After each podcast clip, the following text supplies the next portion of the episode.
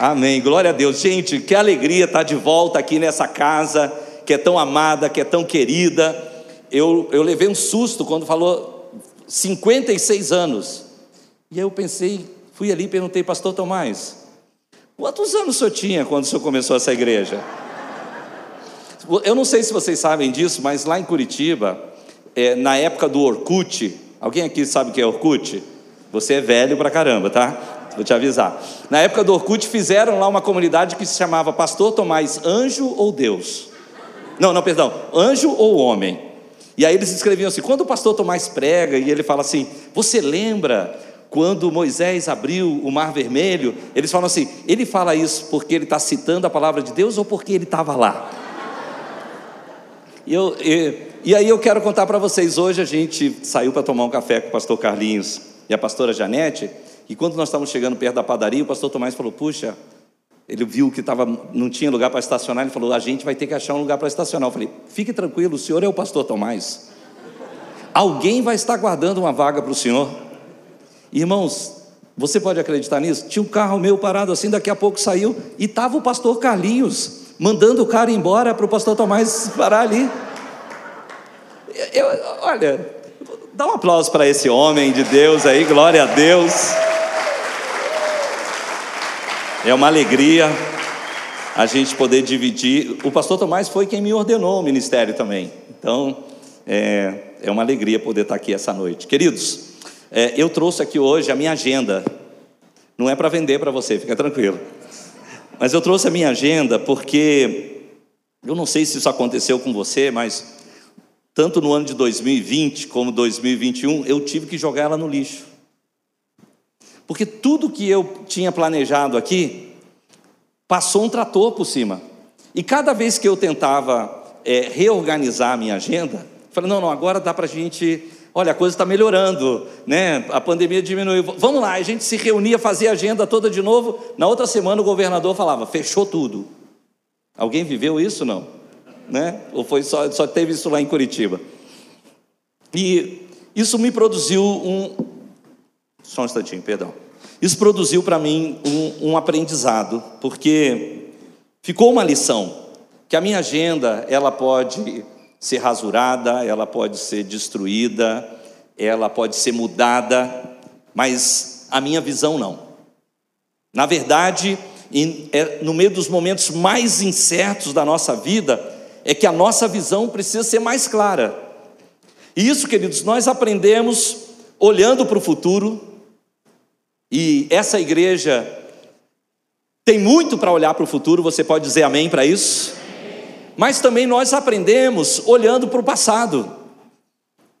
E eu gosto principalmente de aprender isso olhando para os homens do passado, para aqueles que inspiram a nossa fé, aqueles que são exemplo da nossa fé, aqueles que pela fé alcançaram promessas, aqueles que pela fé venceram exércitos, aqueles que pela fé conquistaram territórios. Eu gosto de olhar para essa nessa perspectiva, olhando para o retrovisor, lembrando que o para-brisa é maior e que a gente tem um futuro para frente. E eu queria hoje meditar com você em Gênesis, no capítulo 13, se você puder ir comigo lá, Gênesis 13, a partir do versículo 14. Gênesis 13, 14.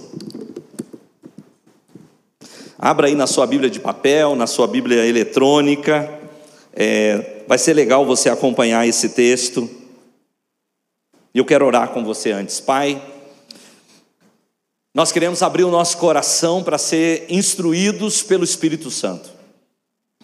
Senhor, a tua palavra, ela é profética. A sua palavra, Senhor, ela vivifica. A sua palavra é espírito e é vida. E eu quero liberar essa noite vida sobre essa casa, Senhor. Vida sobre esses irmãos, Senhor. Vida sobre os que estão aqui, que eles possam receber força renovadora, que eles possam ser revigorados no seu homem interior, robustecidos no seu homem interior.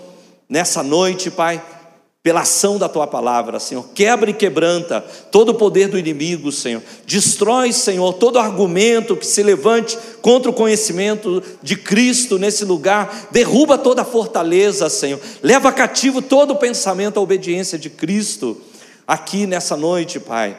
Dirige as nossas vidas, nós queremos receber a tua palavra com fome da palavra, com avidez, Senhor, com entendimento. Dá-nos espírito de sabedoria e espírito de revelação no pleno conhecimento de Jesus Cristo. Nessa noite eu oro, se a igreja crê e concorda, diga amém. amém.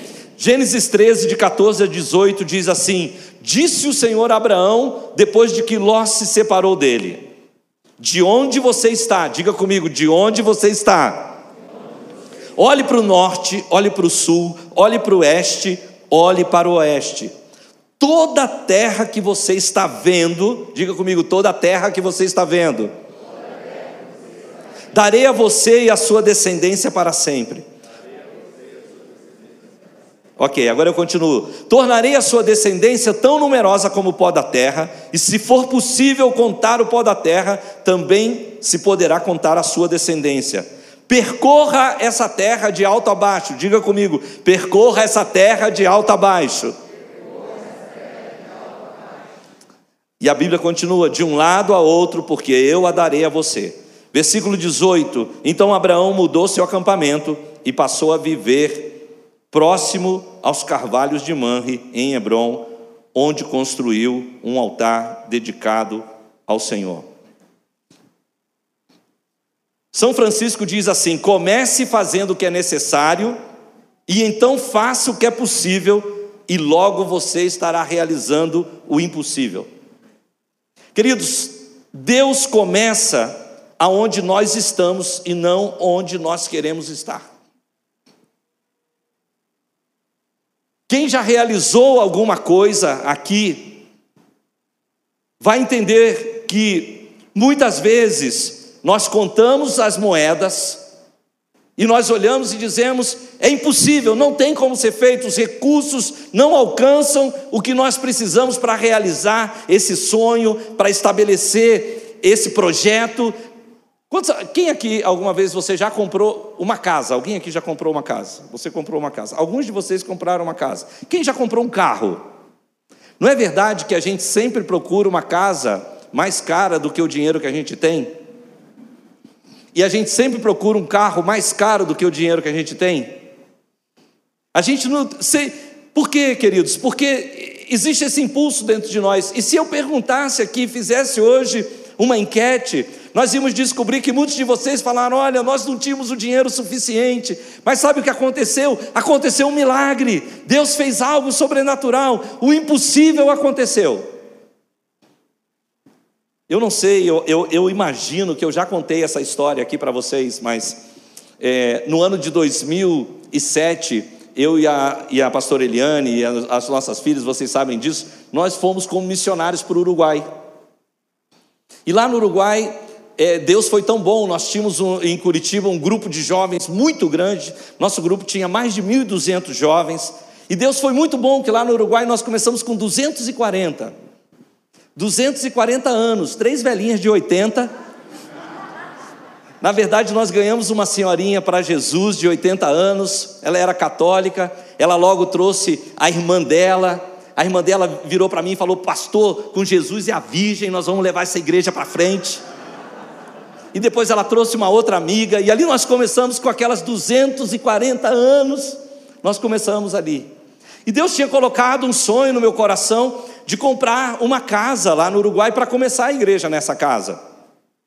E, de fato, nós tínhamos recebido até uma oferta, mas é, enquanto eu tentava fazer o trâmite de papéis para comprar essa casa, é, a casa foi vendida. E um dia, essa senhorinha que, com quem nós começamos a igreja, a dona Perla, me ligou e falou: Luiz, eu achei uma casa. E nós fomos ver essa casa, uma casa, eu queria comprar uma casa antiga, era uma casa maravilhosa, muito grande. E, e, e quando nós perguntamos o preço, a moça virou e falou: ela custa 90 mil dólares. Então nós saímos, entramos no carro, e a senhorinha virou para mim e falou assim: E aí, gostou da casa? Eu falei: Poxa, Perla, eu amei, a casa é muito boa, mas o problema é que eu não tenho esse dinheiro. Ela falou: Você está com medo? porque eu não era crente nem nada, eu dava cheque, eu comprava prazo. Nós vamos comprar essa casa, Luiz. E eu fui para casa. Eu virei para Eliane e falei: Eliane, a velhinha me desafia. A velhinha me desafia. Ela tinha mais fé que eu. eu. Eu não vou ter o tempo de contar toda a história, mas no final, nós compramos essa casa. Nós compramos essa casa. Deus fez o impossível, Deus proveu os recursos, Deus abriu as portas. É, um dia a, a Eliane entra na, na, na, sala, nós estávamos tentando comprar essa casa, e ela chega, ela abre a Bíblia e fala: Olha, Luiz, eu estava lendo aqui no profeta Ageu, esse texto que diz que vocês estão preocupados com a sua casa, mas a minha casa está vazia. Ela falou: Vamos pegar o dinheiro da casa que nós tínhamos lá no Brasil e vendemos e que nós íamos usar para comprar uma casa para a gente aqui. Vamos comprar a casa da igreja. E depois que nós comprarmos a casa da igreja, Deus proverá a nossa. Irmãos, quando a sua esposa está falando para você, dá o dinheiro da única casa que você tem, é Deus. Você nem precisa se preocupar com isso, você não precisa orar, mais nada. E nós começamos essa negociação. O dinheiro não era aqueles 90 mil dólares, era bem menos, mas pela graça de Deus nós negociamos até chegar àquele valor. E aí, pasmem, irmãos, a minha conta ficou vazia. Aquele dinheiro era para eu comprar uma casa. Eu tinha vendido a minha, a minha casa no Brasil, era todo o dinheiro que eu tinha na vida. E eu vendi mas a partir daquele mês que nós vendemos a casa, todos os meses começou a aparecer dinheiro milagrosamente na minha conta. Eu nunca tinha dado a minha conta bancária para ninguém. Eu, a igreja me sustentava. Quando eu ia para Curitiba, tinha pessoas que falavam assim: Pastor, posso dar o meu dízimo lá? Eu falei: De jeito nenhum. Você serve aqui, dê o seu dízimo aqui. Ah, quero te dar uma oferta. Eu não quero esse, o seu dinheiro. Põe lá no envelope, a igreja manda para mim. Irmãos, mensalmente começou a aparecer, cair assim, 8 mil, 10 mil, até que se completou todo o dinheiro que nós usamos para pagar a casa lá no Uruguai, e todo esse dinheiro voltou também. Você pode dizer glória a Deus para isso? Hoje nós compramos uma casa no Brasil muito melhor do que aquela que nós tínhamos. A Bíblia diz que o Senhor disse a Abraão, depois que ele se separou de Ló: De onde você está? Diga comigo, de onde você está?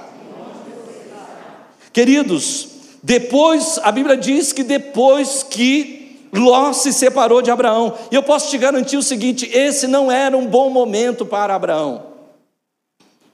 Você lembra que Abraão não tinha filhos, e você deve lembrar também, e olha que eu não estava lá, tá? Estou falando de lembrar, mas eu não estava lá, nem você, mas você deve lembrar por, por ler a palavra de Deus, que Ló também não tinha pai. O pai de Ló havia falecido. O pai de Ló se chamava Arã, faleceu em Ur dos Caldeus, na terra natal deles. O avô de Abraão, de, de Ló, tomou Ló como para cuidar dele, mas era uma família, um clã ali. E eu imagino que Abraão se afeiçoou daquele jovem, já que ele não tinha filho, e aquele jovem que não tinha pai, eu diria, juntou a, a fome com a vontade de comer.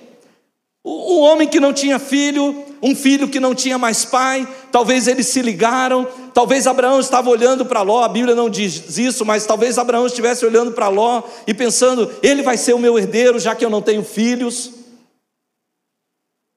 E nós encontramos então esse lugar, talvez, talvez Ló fosse tão apegado a Abraão, ou talvez Abraão fosse tão apegado a Ló, que quando Deus disse para Abraão: sai da tua terra, da tua parentela, Ló nem, nem considerou, Abraão também não, melhor, Abraão nem considerou que Ló fosse parentela. Ele levou Ló consigo.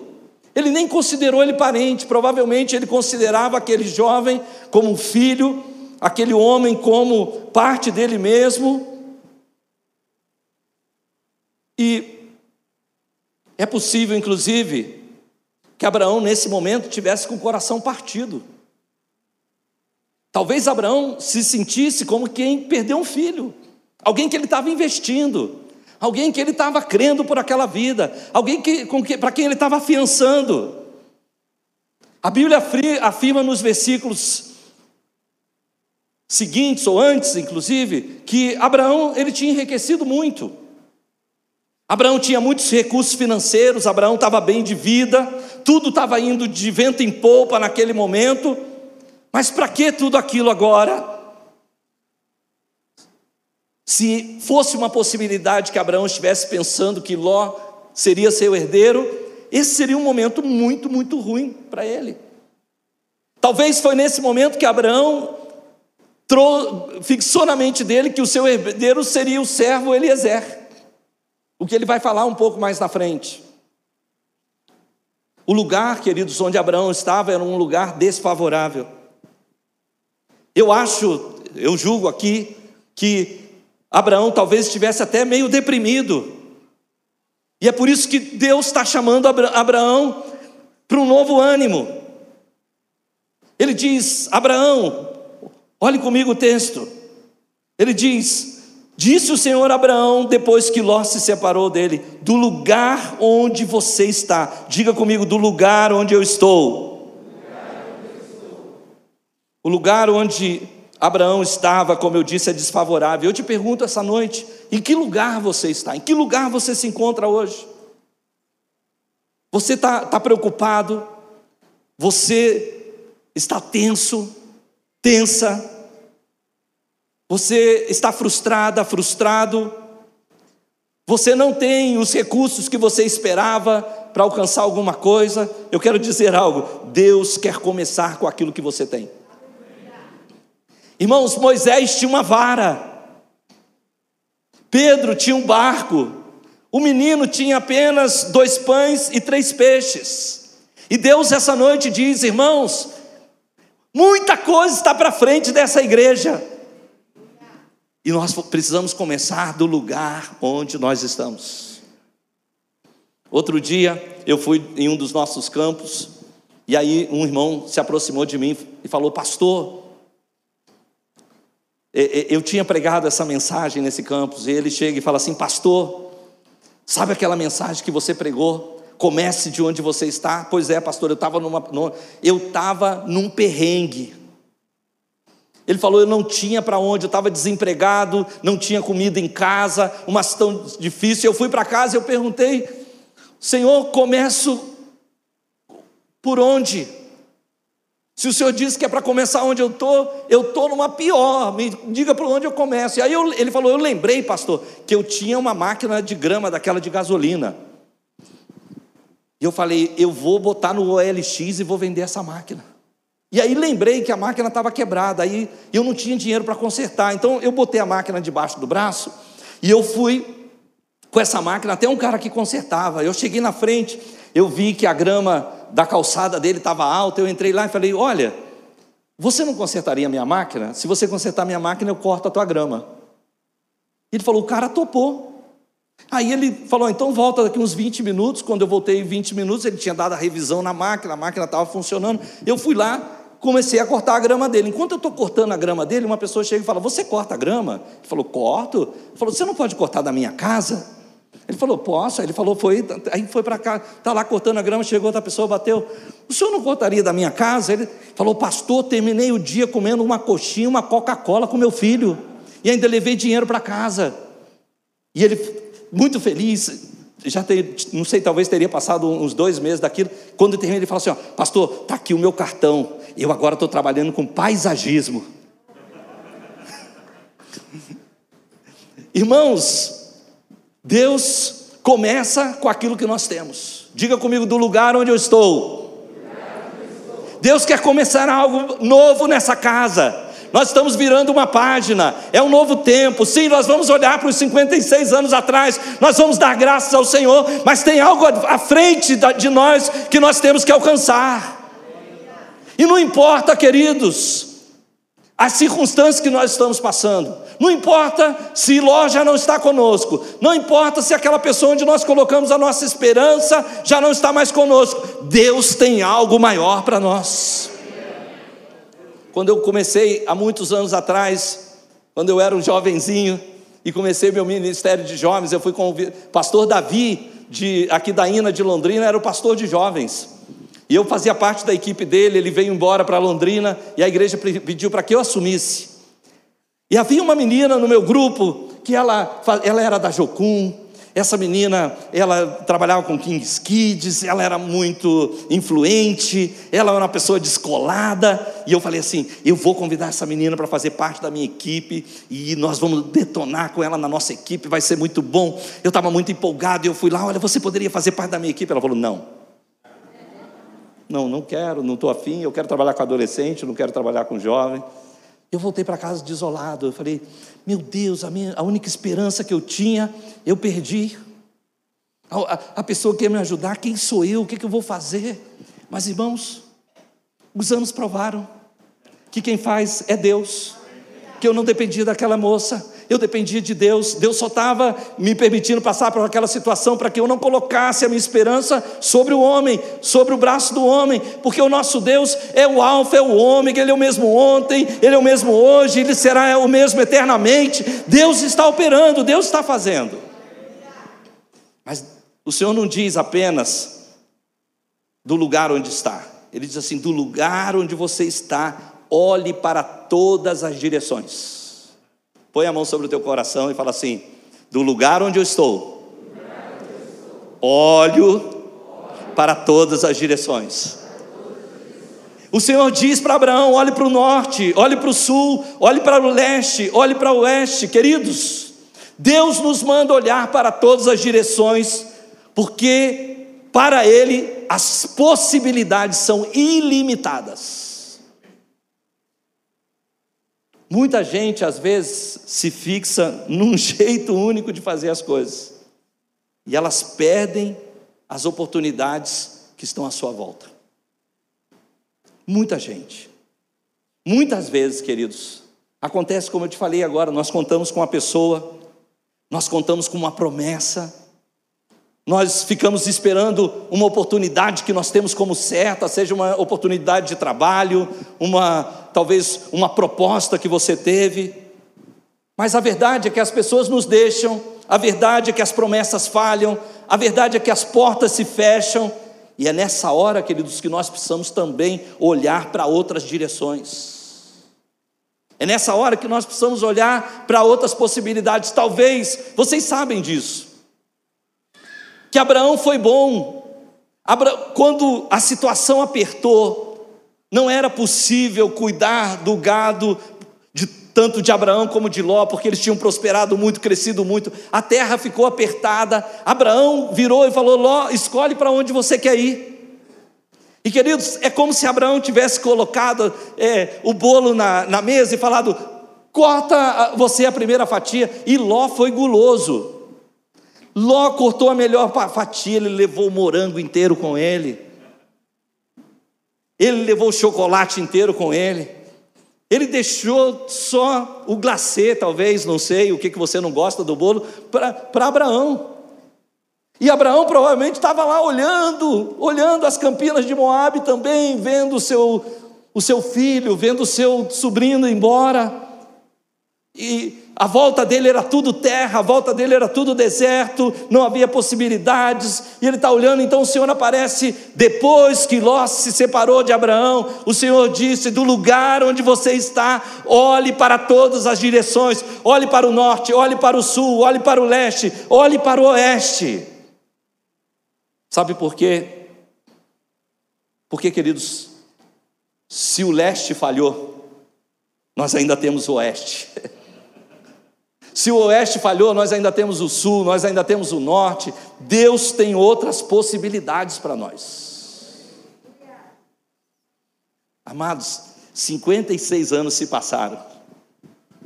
E é claro que vocês podem dizer assim, Ebenezer, até aqui nos ajudou o Senhor. Mas eu quero dizer algo para vocês: coisas maiores estão por vir. É, nós estamos só numa virada de página. E nós precisamos virar a página porque Deus tem coisas maiores adiante de nós. Mas o Senhor não apenas diz para Abraão, do lugar onde você está, olhe para todas as direções. Não, olhe comigo o versículo 13, ele diz assim, perdão, versículo 15, ele diz: Toda a terra que você está vendo, darei a você e à sua descendência Tornarei a sua descendência tão numerosa como o pó da terra. Se for possível contar o pó da terra, também se poderá contar a sua descendência. Olha o que Deus está dizendo: darei a você e a sua descendência, tornarei a sua descendência numerosa. Se possível contar o pó da terra, também poderá contar a sua descendência. Sabe o que Deus estava dizendo para Abraão? Ele estava dizendo: tudo que você está vendo, diga comigo, tudo que você está vendo. Sabe por quê, queridos? Porque a visão precede a promessa. Deus começa onde estamos, mas Ele nos dá aquilo que nós podemos ver. Escute isso novamente. Deus começa da onde nós estamos, mas Ele nos dá aquilo que nós podemos ver. E essa noite eu estou aqui para dizer: levanta os olhos, pastor Carlinhos, pastora Janete, levante seus olhos. Ainda tem coisas maiores para o Senhor fazer na vida de vocês. Cena, levanta seus olhos, olhe para todas as direções, porque aquilo que você vê, você vai tomar posse. Na, na versão NVT, o versículo 15 diz assim: Toda essa terra que você está vendo, olha o que diz em seguida: Até onde a sua vista alcança, eu dou a você e aos seus descendentes como propriedade para sempre. Queridos, a visão é de Deus, o território pertence a Ele, mas Ele nos convida a enxergá-lo. Na verdade, a demarcação da nossa herança espiritual, ela está relacionada ao alcance da nossa visão. E, eu quero que eu, eu vou mais na frente poder mostrar isso para você. E o que Deus está fazendo com, com Abraão aqui, Ele está dizendo para ele: olha, onde a sua vista alcançar, onde a sua vista alcançar. Às vezes, queridos, Deus nos chama a um determinado lugar para retocar a nossa visão. É como se Deus pinta um quadro da visão que Ele tem para você. Mas aí nós vamos passando, o tempo vai passando, e vamos falar sério, não é fácil a gente ficar com ânimo lá em cima todo o tempo. Alguém aqui já desanimou alguma vez? E na verdade, o que acontece é que o nosso ânimo, à medida que o nosso ânimo esfria, a nossa visão desbota. E é por isso que Deus, de vez em quando, Ele retoca a nossa visão. Existe alguma coisa que você diz para Deus assim: Deus, não adianta nada. Não adianta nada eu ter essa casa linda se meus filhos não estão aqui. Não adianta nada eu ter essa conta, esse dinheiro todo no banco, se eu não tenho alegria. Abraão, ele estava passando por essa situação, não exatamente nesse momento, mas mais à frente ele vai passar por esse momento. E eu só quero mostrar para você como Deus, nessa, nesse episódio da separação de Abraão e Ló, Deus estava retocando a visão que Deus tinha dado a ele já anteriormente. Deus já havia se encontrado com Abraão. Em Gênesis 12, ele já, já tinha dito: Olha, eu vou abençoar você, você você vai ser um pai de multidões. Através de você, as nações da terra serão abençoadas. Mas agora, nesse episódio de Ló, parece que Abraão ele está num momento de desânimo, num momento de não é possível. Como isso foi acontecer comigo? E eu vejo na história de Abraão, Deus visitando Abraão vez após vez para retocar a visão dele. Eu quero declarar hoje, essa noite, que Deus está aqui nesse final de semana, retocando a visão dessa igreja. Para reacender no coração de vocês, para reacender na vista de vocês aquilo que Deus chamou vocês para fazer nessa cidade, o plano que o Senhor tem para vocês, o plano dessa casa. O Senhor já falou essa noite que vocês têm um lugar no exército de Deus. O Senhor já falou que vocês são um pelotão do exército de Deus. O Senhor já falou que vocês têm um território demarcado por Ele. Mas pode ser que nós estejamos perdendo a visão desse território. Olha o que, olha o que é, vai acontecer em Gênesis 15. Eu vou lá e já volto para cá de volta. Gênesis 15, de 2 a 6. Deus encontra Abraão de novo. E aqui no texto que nós estávamos lendo da separação de Abraão e Ló, lembra que o Senhor aparece para Abraão e fala: olhe para todos os lados, eu vou fazer a sua descendência numerosa como o pó da terra, verdade? Mas quando nós chegamos para Gênesis 15, o Senhor vai aparecer de novo. E Abraão diz assim: Abraão, porém, respondeu: Senhor soberano, que que me adiantam todas as tuas bênçãos se eu não tenho nem mesmo um filho? Vamos ficar aqui por um pouco. Existe alguma coisa na sua vida que você está falando que nem Abraão? Que, que me adianta se isso está acontecendo na minha vida? Existe alguma coisa? Existe essa lacuna que você coloca ali um nome, puxa, o que que me adianta servir na igreja se a minha célula não cresce? O que que adianta? Pense, pense algo que talvez você fale, Senhor, porque Abraão estava dizendo: o que, que me adianta você me abençoa tanto, mas eu não tenho filho? E ele diz: uma vez que não me deste filhos, Eliezer o Damasceno, eu penso que talvez, eu especulo aqui que talvez até Abraão estivesse dizendo: olha, eu já, eu já não tenho filho, já perdi Ló, o que me sobrou foi meu servo Damasceno.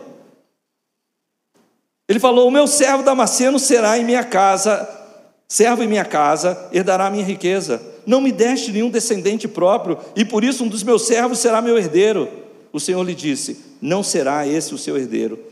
Você terá seu próprio filho e ele será seu herdeiro. Em seguida, levou Abraão para fora, e olha que Deus retocando a visão de novo. Sabe quando eu leio esse texto? Eu penso assim: Deus, Deus falando assim, eu já mostrei a areia da terra, e ele não entendeu. Então agora eu preciso mostrar ele de uma outra maneira. Aí o Senhor, sabe quando você está tentando maneiras de explicar uma pessoa algo e a pessoa não está entendendo?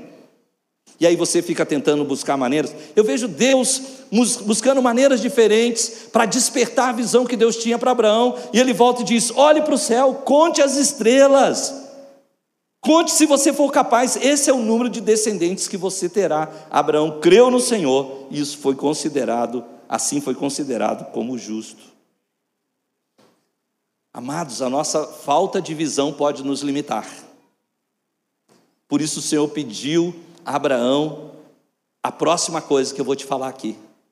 Porque o Senhor não apenas diz Abraão, depois que Abraão se separou de Ló, o Senhor diz do lugar onde está, olhe para todas as direções, para o norte, para o sul, para o leste, oeste, eu vou dar para você essa terra, sua descendência, vocês serão como areia da terra, mas aí o Senhor diz para ele: percorra a terra de alto a baixo. Você pode repetir isso comigo? Diga: percorra a terra, de alto a baixo. Eu eu estava outro dia lendo uma historinha de criança e ela disse que certa vez um pintinho ele olhava firmemente do galinheiro pela ali pela cerca do galinheiro, e ele perguntou assim: Pai, o mundo acaba ali na cerca? E o galo riu e disse para o filho: Não, não, não, não, eu vou, eu vou te mostrar que o mundo é muito maior do que você pensa. E aí o, o, o galo chamou o pintinho, subiram lá no telhado do galinheiro, e aí ele mostrou um novo mundo para o filho dele. Ele falou: Uau, pai, o mundo é muito maior do que eu pensava. E aí o galo responde assim: Está vendo aquelas montanhas lá longe, filho? E o pintinho respondeu: Sim, sim, eu estou eu, vendo, pai. Ele falou: Pois é, o fim do mundo é ali. O Senhor vira para Abraão e ele fala assim: Percorre a terra. Primeiro, da onde Abraão estava, ele fala: Olhe toda a terra. Agora percorre a terra. Então Abraão, como aquele galo, olhou aquele monte, ele foi até o monte. Ele percorreu a terra, mas quando ele chegou a esse monte, ele falou: Uau, tem muito mais. E ele percorreu de novo outro monte, e ele chegou e falou: Uau, tem muito mais. Queridos, nós precisamos percorrer os anos que o Senhor tem dado a essa casa, sabendo que cada vez que nós chegamos a um determinado limite, tem algo mais à nossa frente que Deus está nos mostrando. Olhe para o norte, olhe para o sul, olhe para o oeste, vá adiante. Cada vez, cada vez, e eu quero declarar isso sobre essa igreja essa noite. Cada vez que vocês chegarem ao limite da visão de vocês, os seus horizontes vão aumentar. Irmãos, lá em Curitiba, nós separamos, esse ano nós vamos é, completar 40 anos de fundação da igreja. E eu fiz uma pesquisa das palavras proféticas que nós recebemos durante esses 40 anos. E eu selecionei todas essas palavras. Nós estamos agora 21 dias de jejum de Daniel, proclamando a cada dia uma daquelas palavras. Sabe por quê? Porque eu entendo que essas palavras foram dadas lá nos anos 80, mas elas estão vigentes ainda, porque foi o mesmo Deus que deu essa palavra, talvez para o pastor Miguel, para os servos daquela época, é o mesmo Deus que está operando hoje, e eu posso tomar posse dessas palavras. Elas são minha herança também, pertencem a mim também. Cada vez que nós percorremos a terra, que nós cumprimos aquilo que o Senhor nos falou, e nós alcançamos aquele lugar que o Senhor nos falou, um novo horizonte se abre para nós. Talvez nós vamos ter que recuperar algumas coisas que o Senhor falou para nós, porque nós ficamos aqui. O Senhor disse: Olha, eu vou dar para vocês aquele monte, mas nós ficamos aqui. E agora o Senhor está dizendo: vá até aquele monte, conquiste aquele monte, mas quando nós chegarmos aqui e conquistarmos isso, o Senhor vai falar: está vendo lá, ó, tem mais para você, tem um novo horizonte para você. E queridos, nós estamos falando isso em termos de igreja, mas acho que eu quero que você entenda isso. Tudo que Deus faz no coletivo, Ele faz no individual também. Se Deus prosperar essa casa financeiramente, você será prosperado. Se Deus fizer milagres de salvação de famílias, a sua família será alcançada. Tudo que Deus faz na sua casa afeta a gente no individual. Cada vez que Abraão chegava ao limite da visão deles, queridos, o horizonte dele aumentava. Você pode abrir suas mãos hoje? Eu quero declarar isso sobre a sua vida. Cada vez que você chegar ao limite da sua visão, os horizontes vão se aumentar diante de você, em nome de Jesus. Deus pede que nós façamos a mesma coisa com a nossa visão para que ela seja constantemente ampliada. Eu quero te animar. Percorra o território que Deus tem mostrado para você. Revise seus sonhos. Será que algum sonho ficou para trás? Porque se esse sonho ficou para trás, ele está limitando você. Alcance esse sonho, porque depois desse sonho tem coisas maiores ainda para você. Reative talvez um projeto que você paralisou. Retome coisas que você tinha desistido delas. Eu até quero dizer algo. Há alguém aqui essa noite que você fracassou. E hoje é uma noite para você fazer uma reavaliação do seu fracasso. Reavalie o seu fracasso como uma oportunidade de fazer algo diferente. Ao invés de você ficar ali preso no seu fracasso, você vai dizer: essa foi uma oportunidade. Tá, eu fracassei, eu pisei na bola, eu fiz o que eu não devia fazer, mas o meu Deus pode transformar isso numa oportunidade para fazer algo diferente na minha vida. Talvez você fracassou no seu casamento, mas essa pode ser uma oportunidade para um novo romance dentro do seu próprio casamento, para você e a sua esposa lá da sua mocidade desfrutarem uma alegria que vocês nunca desfrutaram. Talvez você fracassou e quebrou uma empresa, mas talvez essa é a oportunidade que Deus está dando para você abrir um novo negócio que vai prosperar. Talvez você fracassou em algo do ministério, mas o nosso Deus, queridos, é Deus de novos começos, é Deus de novas oportunidades. A Bíblia diz que Deus não tem prazer na morte do ímpio, quanto mais nós que somos filhos. Diga comigo, do lugar onde eu estou, olhe para todas as direções, percorra a sua terra Será que você pode pôr isso como balizas para marcar a sua trajetória nesse próximo ano que está se abrindo? Porque está abrindo um novo ano hoje. Não é primeiro de... Queridos, não é apenas o calendário que marca datas na nossa vida. Novas oportunidades sempre se abrem. Por exemplo, a formatura de um filho.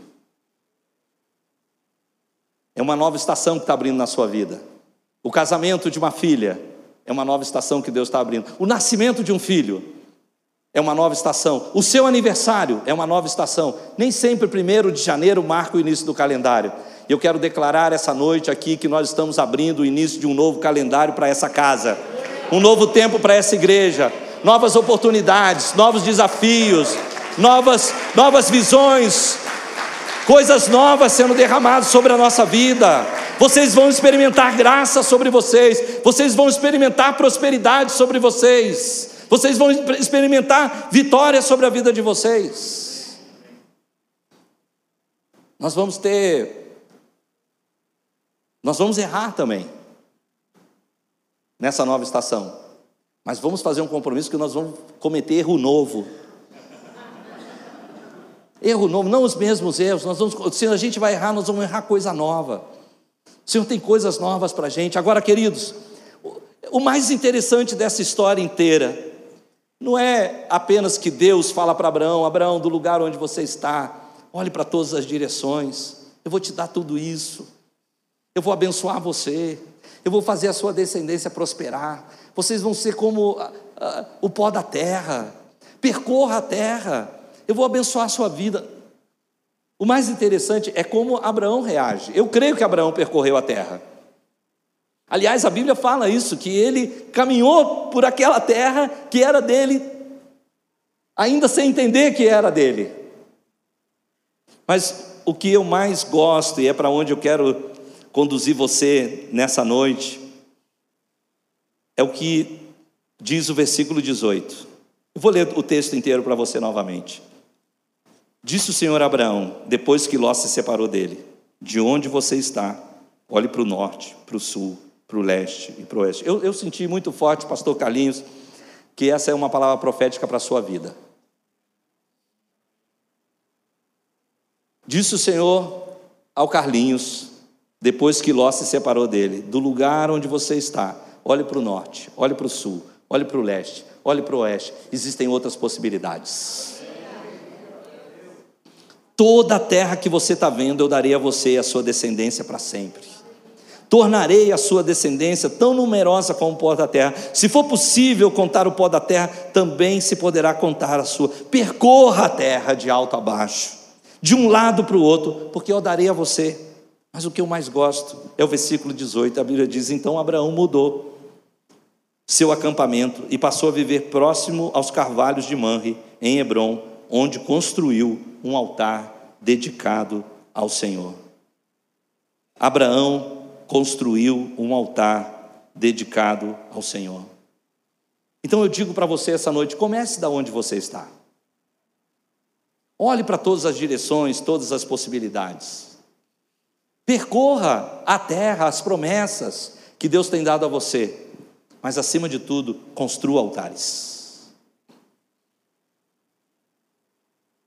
Sabe por que, que nós precisamos de altares, irmãos? Nós precisamos de altares porque você tem uma vida real para viver. Você tem que enfrentar os desafios do seu trabalho todos os dias. Você tem compromissos que, vamos ser sinceros, não parecem nada com a Bíblia.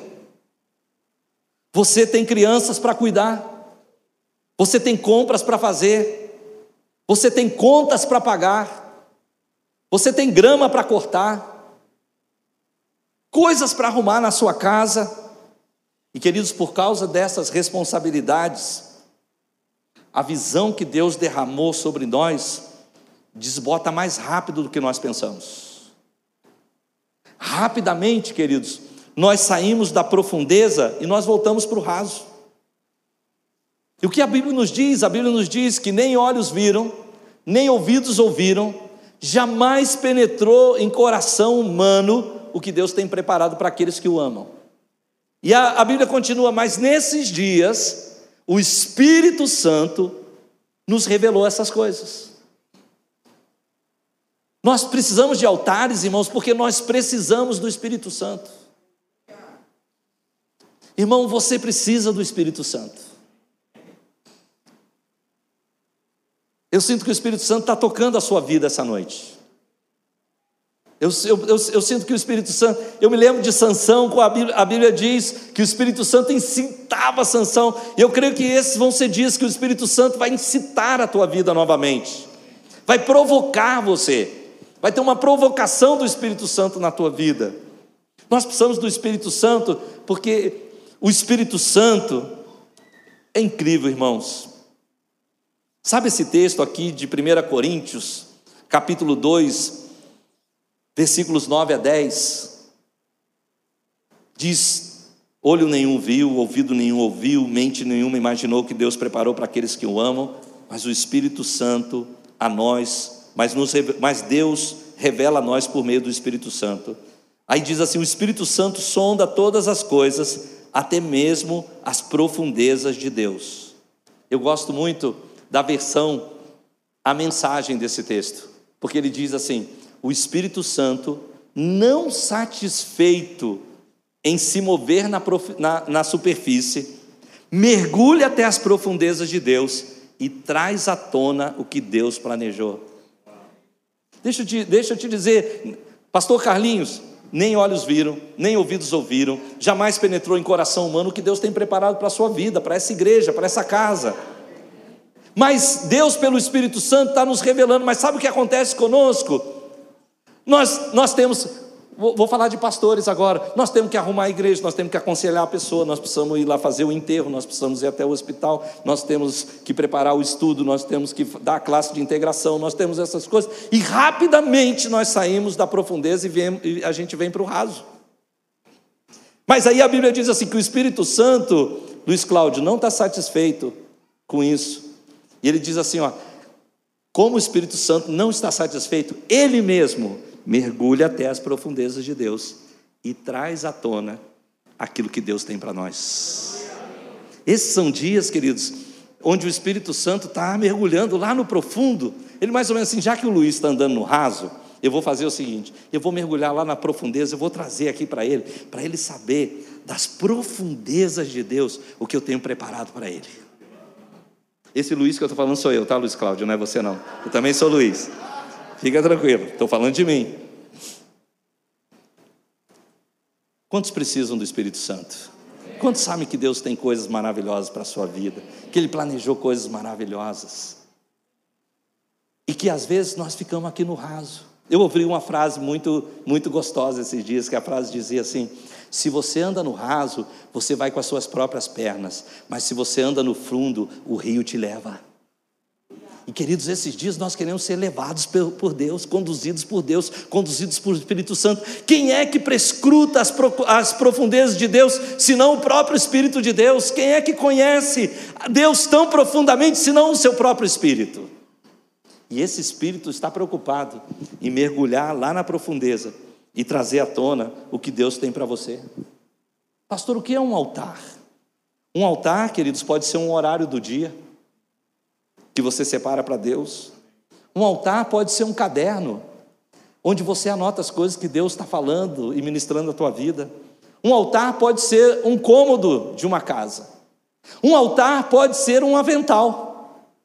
Porque diz que Suzano Wesley, tendo 17 filhos, ela sentava numa cadeira, jogava o avental sobre a cabeça dela, e aquela hora a molecada sabia que não podia interromper a mãe, porque ela estava no tempo devocional dela. Esse era o altar dela.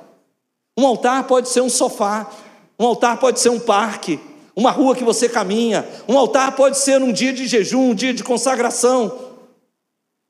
Mas acima de tudo, queridos, um altar é um lugar de entrega. Foi uma vida de altar que levou Abraão a um, a, a um altar de entrega. Foi construir uma vida de altares que levou Abraão a ter esse altar onde ele precisava entregar seu próprio filho.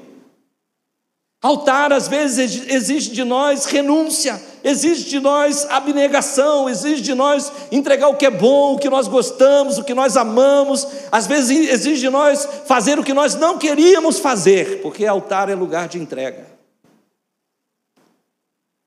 Há anos atrás, o Deus deu uma visão para minha esposa e nessa visão ela viu dois caminhos. E um caminho era um caminho bonito, limpo, mas outro caminho era um caminho cheio de altares. E ela sabia que ela poderia escolher um ou outro, e ela disse: Senhor, eu que não sou boba, eu escolho o caminho de altares. Mas esse caminho de altares levou ela a, adquirir uma doença autoimune.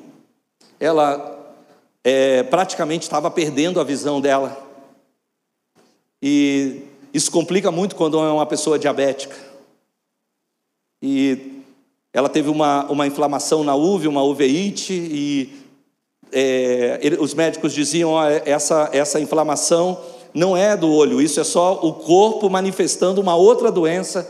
E ela fez exames daqueles piores que podia, e se alguma coisa desse ok, ela ia descobrir porque o olho dela estava é, com aquela inflamação que durou quase dois anos, ela não via com essa vista, ela ia descobrir, mas se ela descobrisse alguma coisa, seria uma enfermidade de morte. Graças a Deus ela não descobriu nada, mas ela começou a orar, a falar: Senhor, o que, que é isso? Por que, que eu tenho essa enfermidade? Então um dia ela teve um sonho que ela foi até o médico e a secretária do médico falou: Deixa eu ver aqui. Entrou no computador, imprimiu uma folha, entregou a folha para ela e falou: É falta de perdão. E ela pegou e virou: Ei, falta de perdão? Eu sou uma pastora. A moça virou e fez assim para ela: É só o que saiu no resultado. E ela acordou desse sonho. E a partir daí ela começou a fazer uma pesquisa interior Sonda-me, ó Deus, conhece meu coração, prova-me, Senhor, vê se há algum caminho mal, guia-me pelo caminho eterno. E aí ela fez a lista de todo mundo que ela poderia eventualmente odiar, não gostar, e ela, mas não resolvia. Então um dia eu virei para ela e falei assim: ela falou, Luiz, eu já fiz uma lista de todo mundo que eu podia ter raiva na vida, eu já perdoei todo mundo, eu não sei mais o que eu fazer. Eu falei, você me colocou na lista? Ela falou, eu não vou te colocar na lista. Eu falei, deveria colocar. E ela conta que nesse dia, quando eu falei isso, um nó subiu na garganta dela. Uma vontade de chorar. E aí ela foi para os nossos pastores, pastor Miguel e pastora Terry, e acabou com a minha raça. Pastor Miguel queria me matar. Ela contou os podres e tudo, todas as coisas. Né? E aí, é, depois disso, um dia o pastor Miguel me chamou na casa dele e ele abriu um caderno. Falei, caramba. Aí ele começou, eu falei, pastor Miguel, não vim aqui por causa disso, não. Eu vim aqui por outra coisa. Eu, ó, eu escapei, cara. Ele falou, é, você não veio? Eu falei, não, não vim para isso, não, vim para outra coisa. Fecha esse caderno aí. Mas, finalmente, a gente marcou um dia, saímos para um dia de jejum, eu e a Eliane, e ela passou o dia inteiro falando as coisas para mim. Coisa lá do namoro. Porque a minha mulher não é histérica, graças a Deus, mas é histórica. E ela foi falando, foi falando, foi falando, foi falando. E ali eu fui pedindo, é, pedindo perdão, algumas coisas eu falar, olha, não foi assim que aconteceu, foi assim, fomos acertando. Mas é caminho de altares. A, a, a vista dela ficou boa, o problema era eu mesmo. O duro é isso, que o problema era eu mesmo. Eu não sei se o altar era dela ou meu. Ela escolhe o altar, mas quem foi sacrificado fui eu. Altar é lugar de entregas, onde Deus nos chama. Altar, queridos, é um lugar de vencer esse mundo temporário, porque essa vida nos consome. Nós estamos vivendo dias, queridos, onde outro dia um cara falou assim: ó, Lá em casa é só abrir uma, uma gaveta de meia que já tem alguém vendendo um curso. Nós estamos nesses dias que as pessoas estão vendendo cursos na internet, nós temos os influencers, nós temos pessoas que dizem que se você não ganhar 10 milhões até 30 anos, você é um fracassado. E esse mundo vai nos consumindo, mas os altares, queridos, são esses lugares que nós voltamos para o lugar onde nós olhamos as coisas como elas são. 2 Coríntios, de capítulo 4, 18, diz: Nós fixamos os olhos naquilo que não se vê não naquilo que se vê, porque o que se vê é transitório, mas o que não se vê é eterno. Um altar é um lugar onde você adquire convicção na tempestade. A Bíblia diz que sem fé é impossível agradar a Deus. Aquele que se aproxima de Deus precisa crer que Ele existe, que Ele é galardoador daqueles que o buscam, mas também diz que a fé é a certeza daquelas coisas que nós esperamos, é a prova das coisas que nós ainda não vemos. Mas acima de tudo, um altar é um lugar de você contemplar Jesus. Olhamos para Ele, nossos rostos foram iluminados, jamais seremos envergonhados. Nós nos transformamos naquilo que nós contemplamos. Nós nos transformamos naquilo que nós admiramos. E sabe, à medida que você constrói altares, você começa a contemplar aquele que vive. Se você puder, eu vou terminar aqui. João capítulo 8, versículo 56. Eu quero te dar uma, um, um testemunho de Jesus.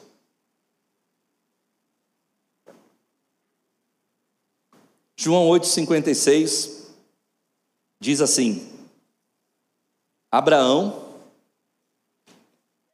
pai de vocês, regozijou-se porque veria o meu dia, ele o viu e alegrou-se. Abraão, pai de vocês, regozijou-se porque veria o meu dia, ele o viu e alegrou-se. Eu não sei se Abraão viu o nascimento de Jesus, se esse era o dia que Jesus está falando. Eu não sei se Abraão viu o batismo de Jesus, a peregrinação dele na Galiléia. Eu não sei se Abraão viu a crucificação de Jesus ou a ressurreição dele, a ascensão dele, uma coisa eu sei. Jesus disse que Abraão viu Jesus. E eu ouso dizer que é possível que Abraão tenha visto Jesus construindo altares. É possível que Abraão tenha visto antecipadamente aquilo que seria. É possível que Abraão tenha entendido já na sua peregrinação que o filho da promessa não era apenas Isaac, como diz a palavra de Deus, mas sim o filho de Deus. E tudo isso só aponta para mim algo: que Deus tem promessas para a nossa vida aqui. Ele diz: Olha, eu tenho coisas para fazer, coisas grandes para fazer na sua vida. Comece da onde você está percorra, olhe para o norte, para o sul, para o leste, oeste, percorra toda a terra, mas não ponha a tua esperança nesse lugar. Não ponha a tua esperança nas conquistas dessa terra. Você terá. Você terá para sua casa, você terá para sua família, você terá para o seu lar. Mas coloque os seus olhos naquele que vive, naquele que era, naquele que é, naquele que há de vir. Coloque a sua esperança nele, porque cada vez que você colocar os seus olhos no Senhor, essas coisas serão acréscimos. Quando eu morava no Uruguai, a gente ia no McDonald's com as crianças, eles diziam assim: agrande seu combo. Quer dizer, aumente o seu né, o seu hambúrguer e tal, dê um peso e nós vamos agrandar. Aquilo era extra. Então eu quero dizer para você: buscar em primeiro lugar o reino de Deus e as suas justiças, e as outras coisas é extra. É Deus agrandando, é Deus acrescentando. Buscar em primeiro lugar o reino de Deus e todas essas coisas vos serão acrescentadas. É um extra de Deus para a sua vida, mas não é o principal, não é o combo, não é a principal refeição. É só um extra para você. Deus vai aumentar para a sua vida. Põe a mão sobre o teu coração hoje. Feche seus olhos onde você está. Qual é o lugar que você está hoje? Lugar que Abraão estava o lugar que Abraão estava era um lugar desfavorável. Mas é verdade que Deus encontra a gente em lugares desfavoráveis. O lugar que Abraão estava, talvez era um lugar de decepção, de frustração, mas deixa eu te dizer, Deus nos encontra nos nossos lugares de fraqueza. Porque quando nós somos fracos, é aí que nós somos fortes, porque o poder de Deus se aperfeiçoa na fraqueza. Qual é o lugar que você está essa noite? O Senhor diz: levanta teus olhos. Levanta teus olhos. Não fica olhando cabisbaixo. Os planos que eu tenho para você são planos de paz e não de mal, para dar você um futuro e uma esperança. Não fica olhando cabisbaixo. Levanta teus olhos. Olhe para todas as possibilidades que eu coloquei ao seu redor. Você apontou para esse lugar e deu errado. Mas eu não tenho só isso para você. Use isso como uma oportunidade de crescimento, use isso como uma oportunidade de renovação. Lembre-se que eu sou Deus de novos começos. Lembre-se que aquele que está em Cristo é uma nova criatura, as coisas velhas já passaram. Vira a página, meu irmão. Vira a página, minha irmã. Tem coisas novas adiante de você. Olhe para todas as direções. Percorra as promessas que Deus já deu para você. Ande sobre elas de novo. Declare essas promessas outra vez. Pise sobre o território que Deus te deu. Cada vez que você alcançar algo que Deus já havia falado para você, coisas novas se abrirão diante de ti. Cada vez que você aceitar o desafio que Deus colocou sobre a tua vida, uma nova página vai se abrir. Cada vez que você completar a escrita daquela página, coisas novas Deus terá diante de você. Creia nisso, creia nisso.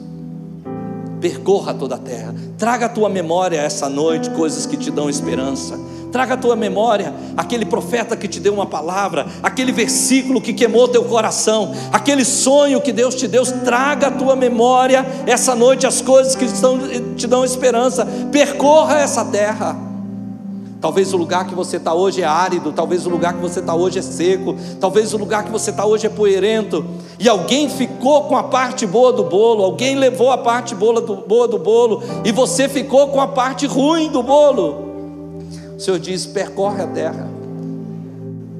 Essa é uma terra que mana leite, mana mel. Israel descobriria isso lá na frente. Percorra a terra, percorra as promessas, percorra as palavras, percorra os sonhos, traga a sua memória. A sua vida não acabou, meu amado, não acabou, minha amada. Deus tem coisas maiores para você. Como Paulo, nós vamos dizer, esquecendo das coisas que para trás ficam, nós avançamos para o alvo da soberana vocação.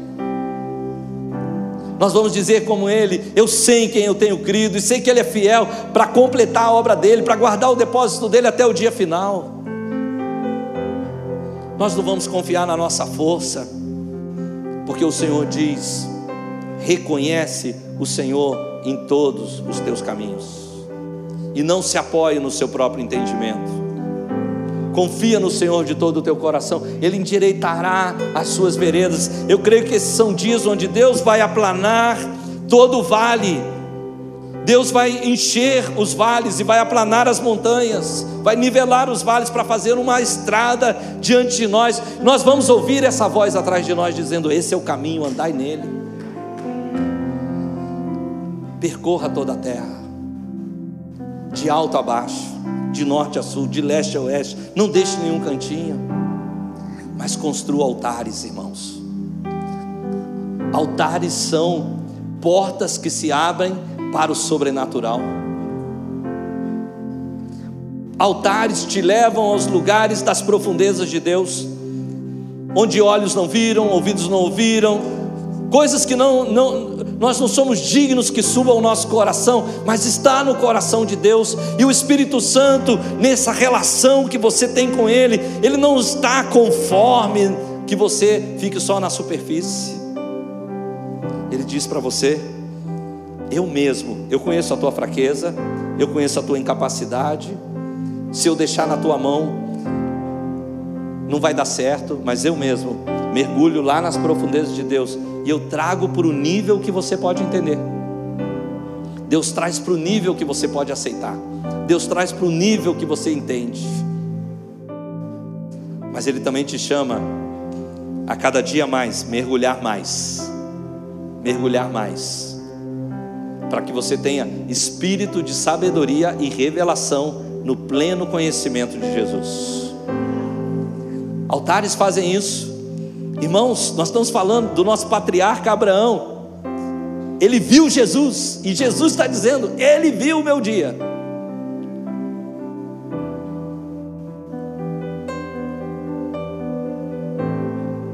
Essa noite nós temos que dizer, como Apocalipse, somos pobres, cegos, nus.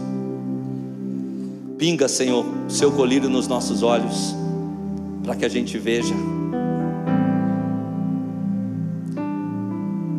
Dá-nos, Senhor, ouro refinado. Veste-nos, Senhor, com vestes de santidade, que em todo o tempo sejam alvas as suas vestes e não falte óleo sobre a tua cabeça. Você pode ficar de pé no lugar onde você está. Continue com seus olhos fechados. Vamos dar esse tempo para o Espírito Santo falar o nosso coração. Oh, xarabaço.